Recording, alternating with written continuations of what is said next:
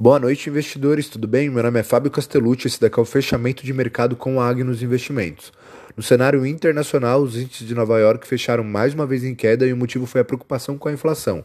A inflação ao consumidor chegou no seu maior patamar em 30 anos e totalizou 6,2% anualizado em outubro.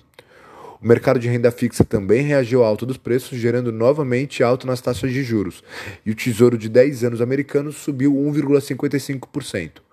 O motivo da inflação foi o forte estímulo fiscal que os Estados Unidos seguem implementando no mercado e alta das commodities, como por exemplo alta no petróleo, que impacta diretamente a alta dos preços. O minério de ferro caiu hoje com a dificuldade do mercado imobiliário chinês e a Evergrande, aquela empresa gigantesca imobiliária, deixou de pagar 148 milhões de dólares que venciam em juros hoje. No cenário local, o Ibovespa fechou com uma alta de 0,41%, atingindo 105.967 pontos. E hoje o dia foi mais calmo, com as discussões no cenário fiscal. Do lado político, as aprovações da PEC do precatório repercutiram positivamente na Câmara. O Arthur Lira, que é o presidente da Câmara, afirmou que a PEC foi uma demonstração de responsabilidade fiscal e social no plenário.